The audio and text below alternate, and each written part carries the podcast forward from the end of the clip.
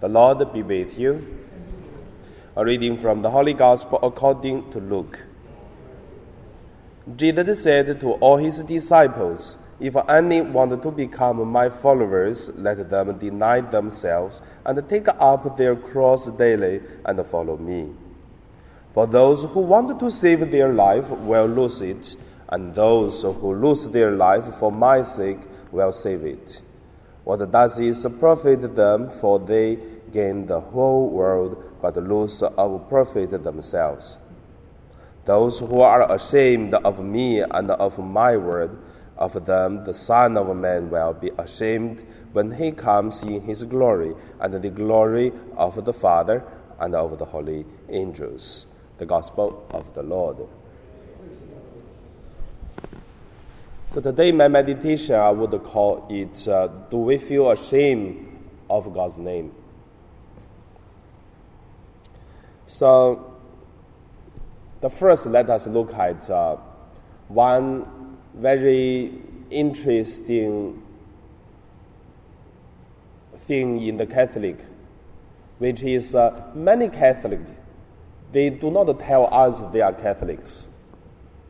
I don't know why because can be many reasons, but however, that is one fact. The movie stars from other churches—they used to say, yes, I am Christian. It's always uh, say, and then who are the Christian movie star singers, they always uh, tell others they are. Or in the company, they tell others they are Christian. Whatever, where. But when the Catholic they hardly to tell they are Catholic. So why? I can't give a lot of reasons, but however, I don't give a reason today. Just leave the question here. The second point is um,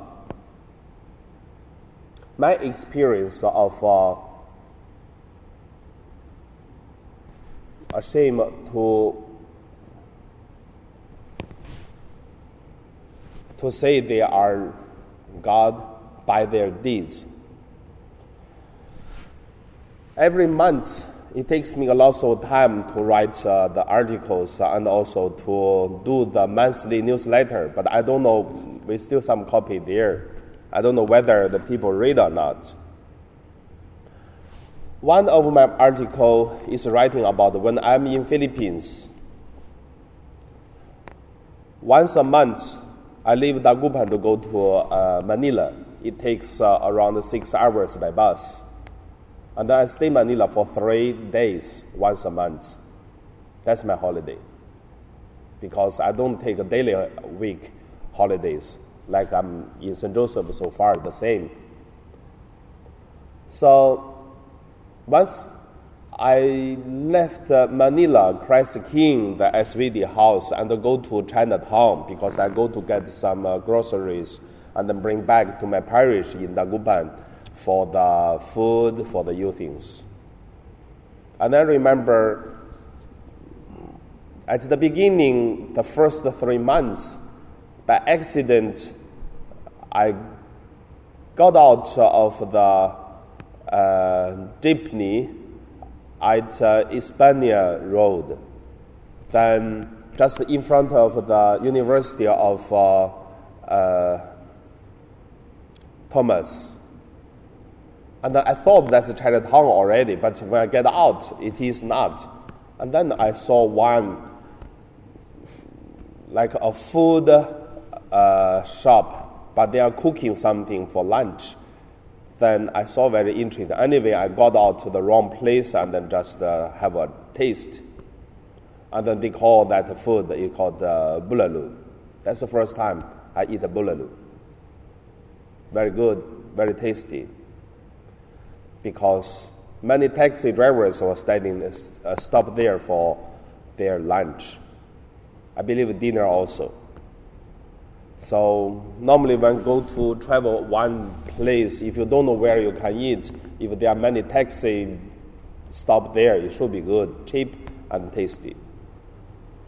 Then that become one meal. Every time when I go to Manila, I will take once. Then I was sitting there half an hour to eat the bulalo. Every half an hour, there are around 50 people eat there, and uh, another half an hour, there are another 50 people.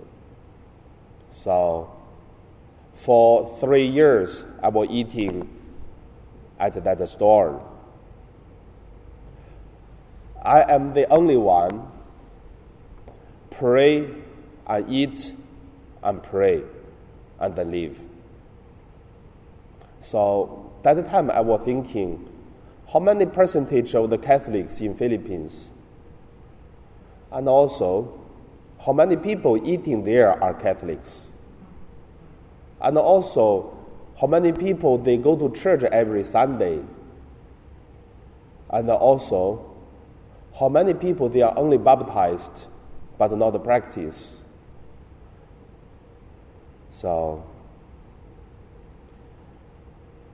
I was asking myself, why the people do not want to show they are Catholics?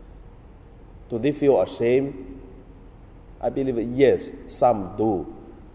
Do they feel lazy? Also, yes, they do. Maybe they have no habit to pray before they eat, also. But however, there are many reasons, but the one thing it makes me quite think a lot. How about in Hong Kong? In our situation, Catholic is not something popular compared to other religions, Catholic is really less. So, same question come back. Do you feel ashamed to be a Catholic? Um, if not, why we don't uh, show our identity? How about one day when we see God, do we feel ashamed? And now we pray.